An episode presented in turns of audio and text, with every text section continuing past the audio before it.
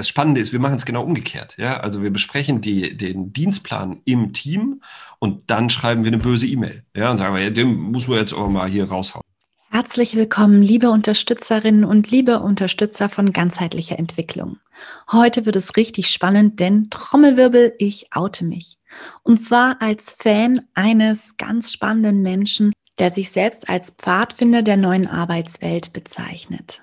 Wenn du auch gerne wüsstest, was es mit New Work, mit Agilität, Purpose und sozialen Systemen auf sich hat, dann solltest du unbedingt dranbleiben.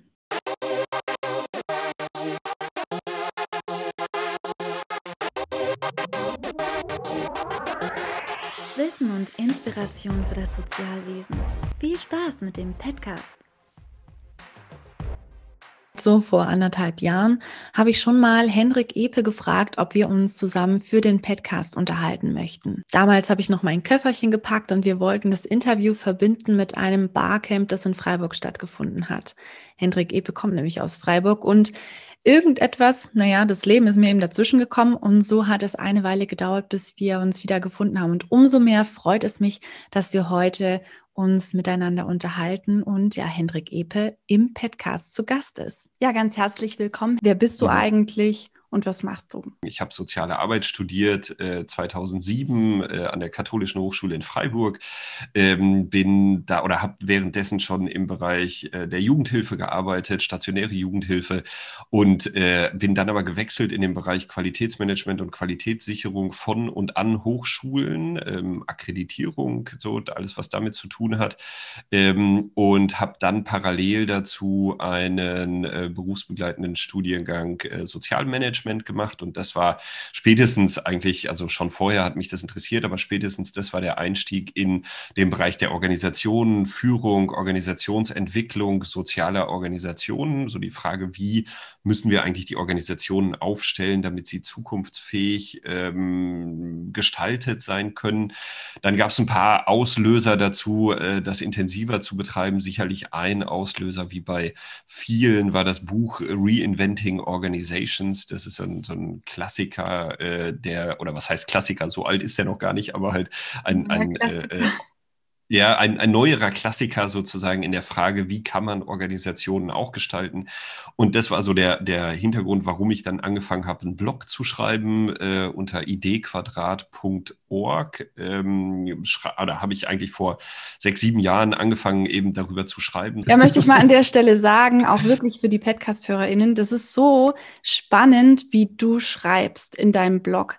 Denn du schreibst sowohl so ein bisschen provokativ, interessierend. Also ja, man hat irgendwie richtig Lust, so ins Thema einzusteigen, unterhaltsam, aber auch fachlich fundiert. Und das findet man selten. Aber erzähl weiter. Ähm, seit ungefähr vier Jahren berate ich dann inzwischen auch Organisationen, ähm, Organisationen in der Sozialwirtschaft, soziale Organisationen, Wohlfahrtsverbände zu den Themen digitale Transformation, äh, zu den Themen Organisationsentwicklung, Strategieentwicklung, Führung, also all solche Themen.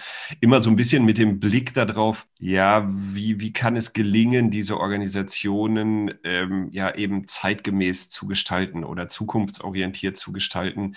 Und ähm, genau, das ist so ein bisschen irgendwie der, der Ansatz dabei.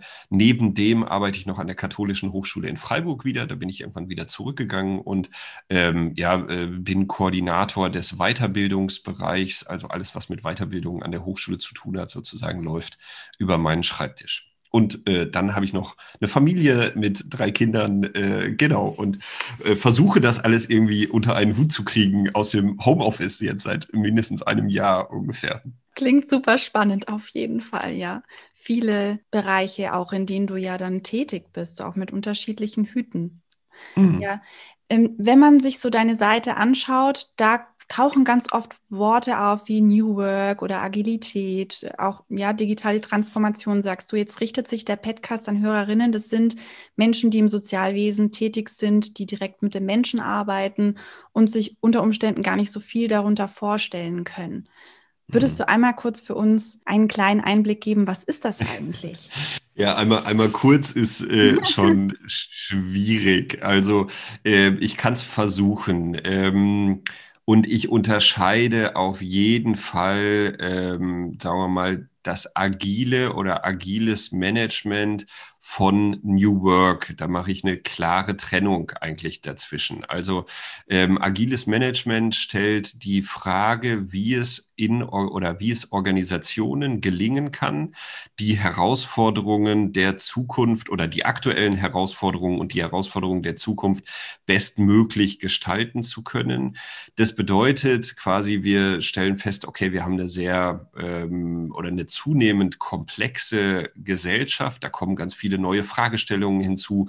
Eben das Thema Digitalisierung, digitale Transformation ganz vorweg, aber auch sowas wie Nachhaltigkeit, äh, ähm, Klimakatastrophe, Wertewandel und so weiter und so weiter. Ganz viele Fragestellungen, die sozusagen zusammenkommen. Und wir stellen halt fest, oder lässt sich sehr, sehr gut auch äh, feststellen, dass wir mit den alten in Anführungsstrichen traditionellen Maßnahmen ähm, der Gestaltung von Organisationen dabei an die Grenze kommen. Die sind sehr starr, sehr langsam, sehr hierarchisch. Ähm, gerade in oftmals auch konfessionellen Einrichtungen äh, stellt man das fest, wo man irgendwie sagt, boah, das, also bis da eine Entscheidung durchgesickert ist, sozusagen von oben nach unten, ähm, das macht, äh, dauert viel zu lange. Und das agile Management sozusagen versucht hier neue Antworten zu liefern. Beispielsweise, um das sehr konkret zu machen, ähm, Arbeit, insbesondere in sozialen Einrichtungen, egal was das ist, ob das in der Kita oder im Kindergarten oder in äh, äh, Altenhilfeeinrichtungen oder in Jugendhilfeeinrichtungen ist, die Wertschöpfung, also das, was, was wirklich getan wird, findet immer an der Basis statt, also immer im direkten Austausch mit den Menschen und nicht auf irgendwelchen Führungsetagen, nicht in irgendwelchen Maschinen, äh, die da irgendwie zu genutzt werden. Und das Spannende ist ja, dass damit die Menschen an der Basis eigentlich die Menschen sein müssten oder sozusagen eigentlich die Menschen sind, die über die meiste Kompetenz verfügen im Hinblick auf, äh, wohin geht es in der Zukunft, welche Bedarfe haben eigentlich die Menschen, die da sind, die Kinder, mit denen man arbeitet, die Eltern, keine Ahnung. Also, und gleichzeitig ist aber immer noch der, der Entscheidungsweg von oben nach unten.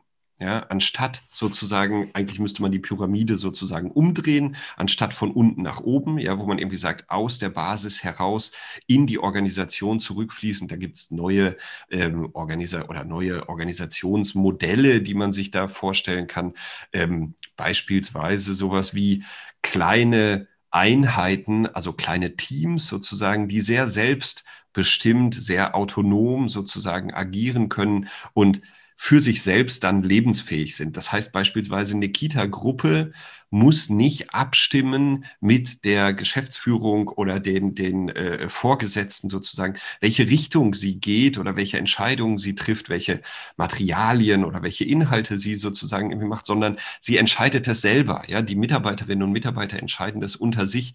Ähm, es gibt tolle Beispiele aus der Pflege, die werden immer gerne so vor sich hergetragen. In den Niederlanden beispielsweise eine große Pflegeorganisation, die so strukturiert ist das ist, wie gesagt, sagen wir mal, der, der ganz kurze Abriss, der, also oder dahinter liegen dann noch wiederum Methoden und Herangehensweisen, Handlungsweisen, wie es gelingt, solche Teams zu strukturieren, wie Entscheidungen äh, getroffen werden können da drin, die dann das agile Arbeiten sozusagen ausmachen.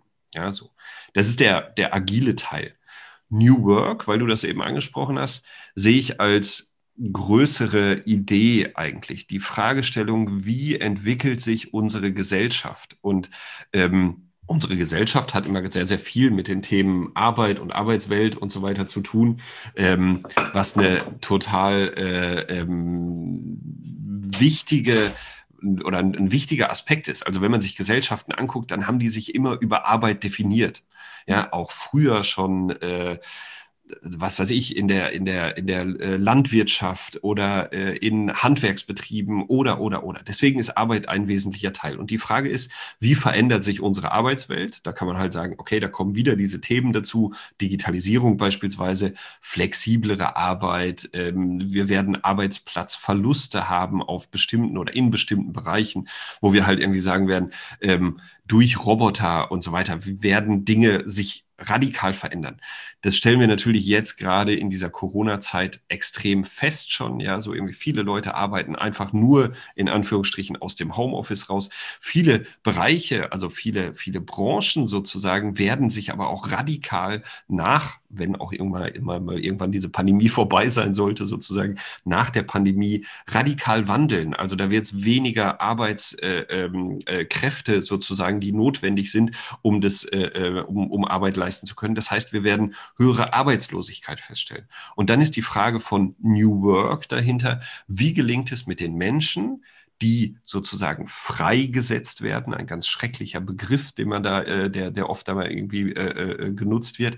Wie, wie können wir mit denen als Gesellschaft umgehen? Und ähm, da gibt New Work verschiedene Ansatzpunkte, die beispielsweise sagen, oder ein wesentlicher Kern davon ist, mit den Menschen zusammenzuarbeiten und mit den Menschen zu entwickeln, was sie, so hat Friedhof Bergmann, der, der äh, Urvater sozusagen dieses Konzepts, äh, gesagt, was die Menschen wirklich, wirklich tun wollen. Und eigentlich, und das ist mein Ansatz, warum ich dann das in der sozialen Arbeit sozusagen lebe, eigentlich ist natürlich dieses, was die Menschen wirklich, wirklich tun wollen, dieses Empowerment, diese Begleitung hin zu Selbstbestimmung und Autonomie, ein wesentlicher Kern sozialer Arbeit, egal in welchem, in welchem Bereich, ob ich in der Pflege bin oder ob ich in der Kita bin oder in der Jugendhilfe oder egal, ja, so irgendwie dieses, die, die Menschen zu stärken in Selbstbestimmung und Autonomie. Jetzt habe ich äh, extrem viel geredet. Äh, also ich hoffe, diese beiden Sachen sozusagen zu trennen. Auf der einen Seite haben wir Organisationsentwicklung und auf der anderen Seite haben wir den Bereich New Work als Frage, wie gestaltet sich die Gesellschaft? Ja, herzlichen Dank dir. Auf jeden Fall schon mal ein guter Überblick und es enthält, glaube ich, unfassbar viele kleine Punkte, an denen man sich so ja interessiert fühlen kann. Ich denke, was ein Punkt sein kann, der manchmal bei Menschen entsteht, die so an der Basis arbeiten, die in einem Alltag sind von Fachkräftemangel, von vielen Dingen, die zu tun sind, auch ja teilweise eine Überforderung. Wenn die dann von solchen Konzepten hören, dass da so ein kurzes uh, aufkommt, ja, heißt ja. es dann, ich soll das auch noch machen. Jetzt soll ich auch noch mhm. die Arbeit von meinem Chef machen. So. Mhm. was würdest ja. du, was würdest du auf diese Reaktion antworten? Also die Reaktion ist total nachvollziehbar. Ja, also ähm, diese, also sagen wir mal, die neuen Kon oder neuere Konzepte, so neu sind die im Übrigen gar nicht, wenn man genauer hinschaut, aber äh, sagen wir mal einfach um das der Einfachheit halber, neuere Konzepte der Organisation oder Organisationsentwicklung bedeuten, dass die Verantwortung ins Team verlagert wird, dahin, wo die Kompetenz zur Lösung der entsprechenden Fragen, die auftauchen, auch vorhanden ist. Und äh, das stellen wir oftmals fest, dass die Kompetenz zur guten Lösung nicht unbedingt oben sitzt, äh, also sozusagen nicht unbedingt äh, der oder die Chefin sozusagen ist, sondern oftmals auch äh, oder oftmals viel besser aufgehoben wäre im Team. Daraus resultiert aber dann natürlich diese Frage, die du gerade aufgeworfen hast, zu sagen, jetzt auch noch selbst, also jetzt muss ich mich auch noch selber sozusagen um den ganzen Scheiß kümmern bei den, bei den sowieso schon schlechten Arbeitsbedingungen, die ich habe. Ja, also ich, ich verdiene wenig Kohle, was weiß ich, in der Pflege oder in, im Kita-Bereich oder sowas in der Pflege natürlich jetzt durch Corona und so weiter, wenn man das ein bisschen mitverfolgt, die Leute sind hochgradig frustriert, weil sie sagen, ey, wir retten euch gerade hier den, den Allerwertesten sozusagen und ähm, ihr äh, als Gesellschaft sozusagen wertet uns immer noch ab. Und in diesem Kontext dann zu sagen, ja, aber jetzt müsst ihr auch noch irgendwie die Verantwortung für die ganzen Entscheidungen übernehmen, ist natürlich hochgradig problematisch. Wenn und das ist sozusagen der Ansatz von dieser Idee, die da dahinter steht. Wenn es aber gelingt, die Verantwortung wirklich dahin zu legen, wo die Kompetenzen sind, wenn die ganzheitliche Arbeit am Menschen wieder in der Pflege beispielsweise oder eben auch in anderen Berufsfeldern äh, in, der, in der sozialen Arbeit dahin rückt, wo die Kompetenz sitzt, also äh, sozusagen die Fähigkeiten der, der Mitarbeiterinnen und Mitarbeiter wirklich, wirklich äh, gestärkt werden, dann erledigt sich sozusagen diese Frage, weil die Arbeitszufriedenheit, die Umsetzungsmöglichkeiten und so weiter, die enorm steigen dadurch. Also es geht dann nicht mehr darum, irgendwelche Zahlen zu liefern, es geht nicht mehr darum, irgendwelchen Zeitdruck zu haben, sondern es geht darum, wirklich, in Anführungsstrichen, das steht auch in jedem Leitbild drin, sozusagen, wirklich den Menschen in den Mittelpunkt zu stellen, die Bedarfe der Klientel sozusagen sozusagen zu sehen. Und als professionelle Fachkraft. Also äh, die Leute haben den, den, den Job ja nicht einfach so gewählt, sondern die haben den ja studiert oder äh, in, der, in langen Ausbildungsgängen mit Zusatzausbildungen und so weiter ähm, erworben, wirklich diese Kompetenzen in den Mittelpunkt zu stellen und den Menschen helfen zu können in dem Fall, wodurch dann eben die Arbeitszufriedenheit steigt, ähm, der Stress sinkt, weil man sich nicht mehr mit Dokument oder nicht mehr so viel, nicht mehr in dem Umfang mit Dokumentation befasst, äh, mit diesen lustigen Qualitätsmanagement-Anforderungen, äh, die äh, oftmals gestellt werden, die aber wenig mit Qualität und viel mehr mit Management zu tun haben. Und wenn, wenn das gelingt, sozusagen, ja, da hinzukommen, da, das bedeutet aber tatsächlich Organisationen und Arbeit in unserem Bereich komplett anders zu denken. Da steckt einiges drin. So auf der einen Seite habe ich gerade gedacht, also ich komme ja auch so aus dem Bildungsbereich und finde es ganz spannend, dass du viel von Kompetenzen ja auch jetzt gesprochen hast. Mhm. Also da steckt auch so ein bisschen die Frage dahinter, wie ermächtigen wir uns auch selbst wieder diese Kompetenzen zu sehen, wahrzunehmen und dem dann auch nachzugehen. Und auf der anderen Seite auch, könnte das nicht auch eine Aufwertung von Berufsfeldern und von Berufen sein, wenn wir so wie du sprichst, ja dann auch letzten Endes arbeiten. Und die andere ähm, Geschichte, die sich hier gerade aufwirft, ist, dieses, ja, okay, wir müssen das neu organisieren, wir müssen das, was neu gedacht wird, auch ins Neuhandeln bringen. Was bedeutet das für uns? Also wirklich an der Basis, für den Einzelnen. Was bedeutet das? Müssen wir jetzt alles komplett anders machen?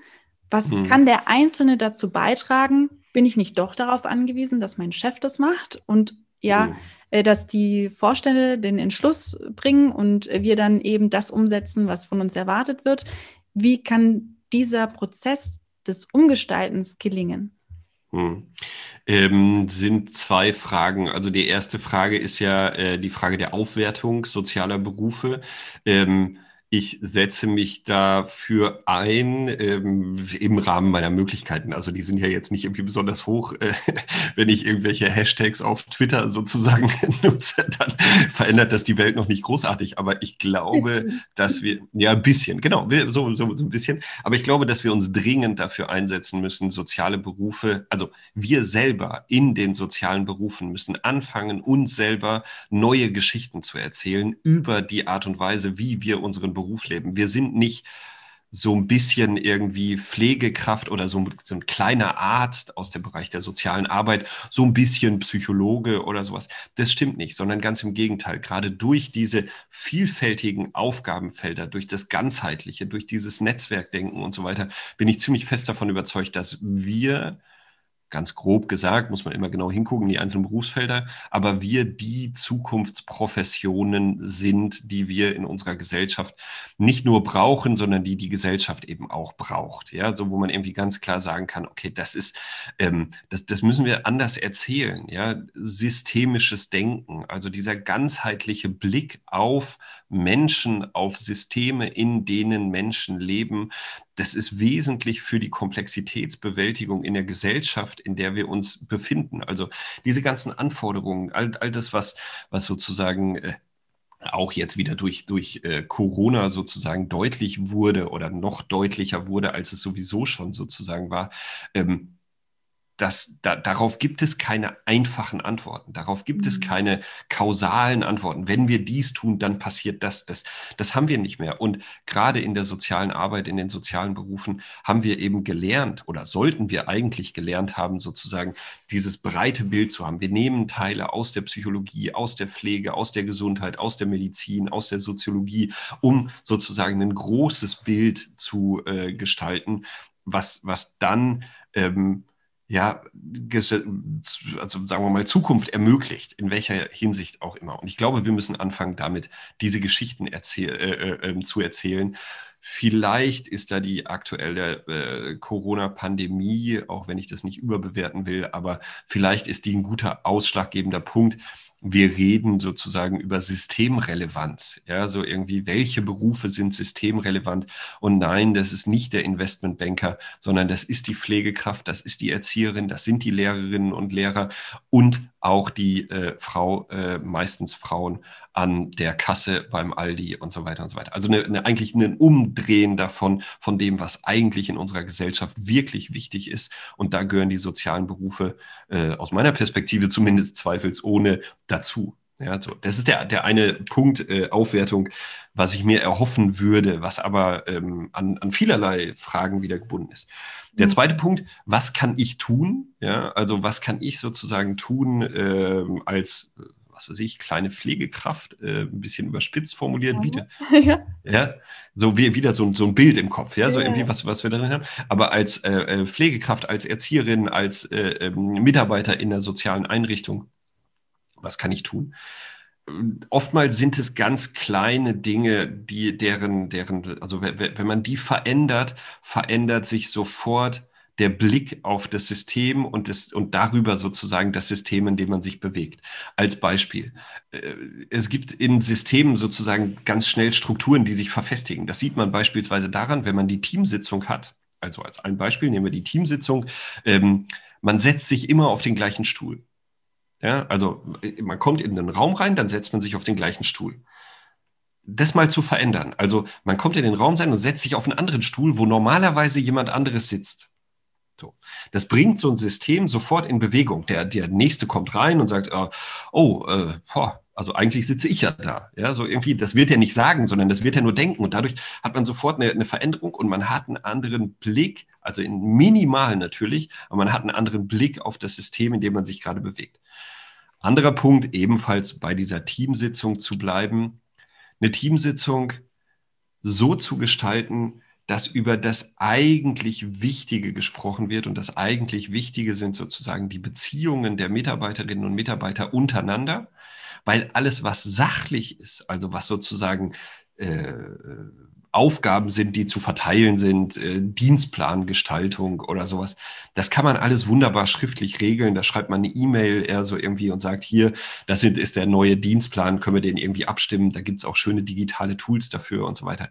Aber die emotionalen Themen im Team zu besprechen, das Spannende ist, wir machen es genau umgekehrt. Ja? Also wir besprechen die, den Dienstplan im Team und dann schreiben wir eine böse E-Mail. Ja? Und sagen wir, ja, den muss man jetzt auch mal hier raushauen. Die Sachen umzudrehen. Oder ähm, Teamsitzungen zu gestalten, wo man sagt, nur die Menschen, die, äh, also, so, also sozusagen dazu einzuladen, nur die Menschen, die es interessiert, kommen auch dahin. Dann wird man relativ schnell feststellen, viele von unseren unseren Sitzungen, vielen von den, von den Abstimmungen und so weiter, die sind überhaupt gar nicht notwendig. Ja, und sozusagen wirklich dahin zu gucken, aus welchen Gründen heraus werden bestimmte Dinge in der Organisation getan. Viel und gerade in sozialen Organisationen, viele der, der äh, Arbeiten, die wir da tun, äh, oder viel der, der Beschäftigung, die da eigentlich gemacht wird, hat wenig oder extrem gar nichts mit der eigentlichen Wertschöpfung zu tun. Ja? Also die eigentliche Wertschöpfung wäre die Arbeit am Mensch. Das ist, mhm. dafür sind die Organisationen sozusagen angetreten und sich wirklich immer mal wieder die Frage zu stellen, ist das, was wir hier tun, oder trägt das, was wir hier tun, eigentlich zur Wertschöpfung bei? Und dann wird man schnell feststellen, nee, also der nächste Dienstreiseantrag oder die nächste, was weiß ich, Dokumentation auf irgendwie äh, Passierschein äh, 38a, glaube ich, heißt es bei Asterix, das macht, mhm. das macht keinen Sinn. Das ist einfach nur Bürokratie, das ist einfach nur Beschäftigung. Und diese kleinen Dinge sozusagen in den Blick zu nehmen und zu hinterfragen, immer mal wieder, ja, immer mal wieder hinzugucken, zu hinterfragen, das ist anstrengend, aber das, glaube ich, verändert ein System langsam in eine vielleicht andere Richtung. Ja, also du sprichst mir so aus der Seele, wirklich die sozialen Situationen auch wirklich als soziale Situationen zu mhm. leben und mit Leben zu füllen. Ja, und dass da mhm. eben die Beziehungen in den Vordergrund gestellt werden. Absolut. Und natürlich gar nicht so einfach in so gewachsenen Strukturen und Systemen. Total. Ja, ja, du sprichst ja auch davon so, dass die Eigenverantwortung gestärkt wird und die eigenen Potenziale dadurch wachsen können, indem wir ja mhm. so, so, leben. Das hört sich so leicht an. mhm. Ja, ich frage mich, was für, ein, was für ein Impuls könnte ich jetzt setzen, wenn ich jetzt dieses Interview gehört habe und ich denke, so Feuer und Flamme, genau so soll es sein. Ich lege mhm. in meinem nächsten Team. Das erste, was ich mache, ich setze mich auf einen anderen Stuhl. So, was für einen Impuls könnte dieser Mensch mit ins Team hineintragen, um auch andere mitzunehmen? Mhm. Ähm, ein Impuls, den ich sozusagen immer gerne äh, nehme, ist erstmal die Frage, wozu sind wir eigentlich angetreten? Also sich das nochmal zu fragen als Team, als, also als Mensch vielleicht auch, einfach beim Individuum anzufangen, dann als Team, idealerweise dann auch irgendwann als Organisation, da kommt es dann in Richtung Mission und Vision und so weiter und so weiter. Aber wenn man das sozusagen auf der, auf der ganz kleinen Ebene nimmt, ähm, als Team, beispielsweise mal die Definition der sozialen Arbeit in den Hintergrund zu legen und zu sagen, was ist denn eigentlich diese Definition? Und es gibt eine internationale Definition der sozialen Arbeit und da steht beispielsweise drin, dass soziale Arbeit, um dieses Berufsfeld sozusagen zu nutzen, dafür da ist, die Autonomie und die Selbstbestimmung der Menschen zu stärken. Ja, also findet man beim DBSH auf der, auf der Homepage, äh, einfach mal googeln äh, bei äh, Ecosia nach, ähm, nach, der, nach der Definition für soziale Arbeit. Und wenn man dann das liest, sozusagen, da drin zu stehen zu haben, okay, soziale Arbeit ist dafür zuständig, Selbstbestimmung und Autonomie zu fördern. Und den Übertrag dann zu leisten, tun wir das eigentlich? Also tun wir in unserer Organisation eigentlich das, was hier drin steht? Oder alternativ dazu, weil die, die Formulierungen sind ja nicht schlecht, man nimmt sich einfach mal das Leitbild der Organisation zur Hand. Wer tut das? Ja, so irgendwie, wer kennt es überhaupt in der Organisation? Und man nimmt sich das mal zur Hand und sagt, sind wir da auf dem richtigen Weg sozusagen? Sind wir, so tun wir das, was da drin steht? Hat das irgendwas, also hat das, was wir tun, irgendwas damit zu tun, äh, was da drin steht? Ja, so. Ein anderer Punkt vielleicht, den, den ich auch ähm, sehr spannend finde, weil du eben diese Kompetenzen angesprochen hast. Welche Organisation kennt die Kompetenzen der Mitarbeiterinnen und Mitarbeiter wirklich? Also normalerweise sind wir ja sozusagen auf Stellen gesetzt was, ne? Also man, man muss sich immer sozusagen irgendwie äh, über diese Begrifflichkeiten einfach mal kurz nachdenken, ja, so irgendwie. Wir sind dann angestellt, ja, also äh, auch da muss man drüber nachdenken, ja. Nachmittags sind wir abgestellt, damit wir nichts anstellen, ja? also das wäre sozusagen mhm. der, der Übertrag davon. Ähm, es gibt dann Vorgesetzte, ja, so irgendwie, also das ist total äh, ja, irgendwie interessant, also nur von diesen Begrifflichkeiten her. Auf jeden Fall sind wir sozusagen äh, angestellt in Stellen, ja, da gibt es eine Stellenbeschreibung. Und alles, was sozusagen außerhalb von dieser Stellenbeschreibung ist, also alle Kompetenzen, Fähigkeiten und so weiter, die wir sozusagen haben, als Menschen mitbringen, die interessieren gar nicht. Aber es ist total interessant für eine Organisation ja zu sagen, welche Fähigkeiten haben denn eigentlich unsere Mitarbeiterinnen und Mitarbeiter? Und wie wäre es beispielsweise in einem Team oder der Organisation, sowas wie ein Kompetenzverzeichnis anzulegen? Also zu sagen, äh, da steht dann Klaus Müller, der ist, äh, arbeitet seit so und so vielen Jahren hier, der ist angestellt auf der Stelle, dafür ist er zuständig sozusagen. Auch zuständig ist auch so ein spannender Begriff, über den man nachdenken kann. Ähm, aber der hat halt noch ganz viele andere Kompetenzen. Beispielsweise, was weiß ich, äh, hat er einen eigenen Blog zum Thema XY oder sowas. Das heißt, eigentlich wäre der doch gut geeignet dafür, unseren Blog hier bei uns auch zu betreiben. Oder der hat einen tollen YouTube-Kanal. Oder der macht, äh, was weiß ich, der, der repariert alte Mofas und könnte das eigentlich in der Arbeit hier mit unseren Jugendlichen oder Menschen mit psychischen Erkrankungen oder sowas auch super einbringen.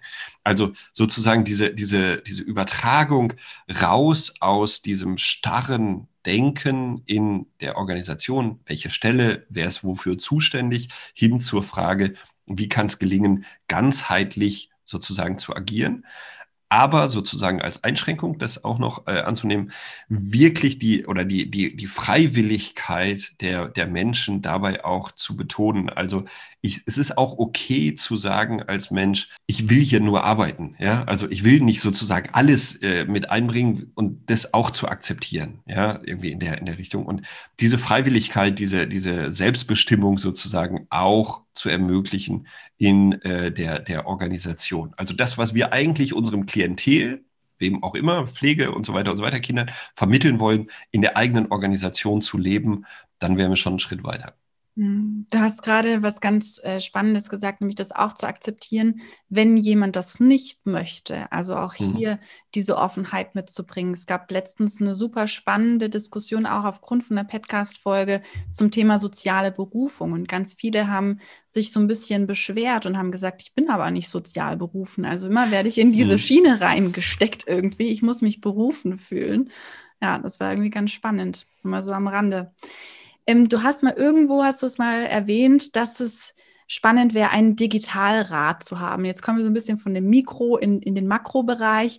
Mhm. Wie würde sich denn so ein Digitalrat auf soziale Unternehmen auswirken? Was würde das bewirken, wenn wir das hätten? Genau, das ist das, also erstmal wieder noch ein bisschen so ein Switch, wieder mhm. weg von diesen Organisationsmethoden und so weiter hin zur Frage, wie gestalten wir unsere Gesellschaft in der digitalen Transformation oder in einer äh, digitalisierten Welt oder wie auch immer man das bezeichnet.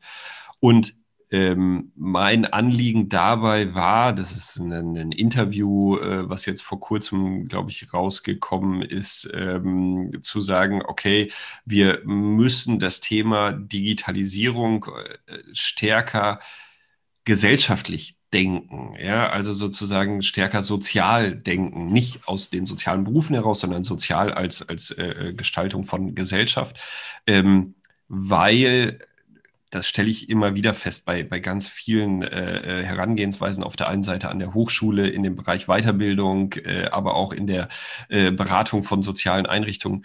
Wir sind in unserer Digitalblase da sehr, sehr weit, also oder in Anführungsstrichen weit.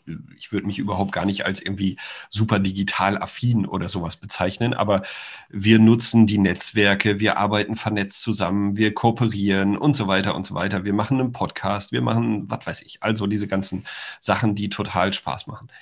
Das ist aber ein Bruchteil der Gesellschaft und wir müssen sozusagen zunächst mal akzeptieren, dass es auf der anderen Seite einen riesigen Teil der Gesellschaft gibt, die immer noch davon komplett sozusagen abgehängt sind. Das hängt auf der einen Seite mit Infrastruktur zusammen, das hängt auf der anderen Seite mit Haltung und mit Bildung und so weiter zusammen. Also wo in unseren Schulen kriegen wir sowas wie digitale Haltung auch vermittelt, ähm, was eine, eine, ein hochspannendes Thema ist, selbst in der Corona-Pandemie, um das nochmal heranzuziehen, sozusagen, wird zwar digital unterrichtet, aber es wird keine, also oftmals zumindest keine Haltung der Digitalität sozusagen äh, äh vermittelt äh, in, der, in dem Bereich.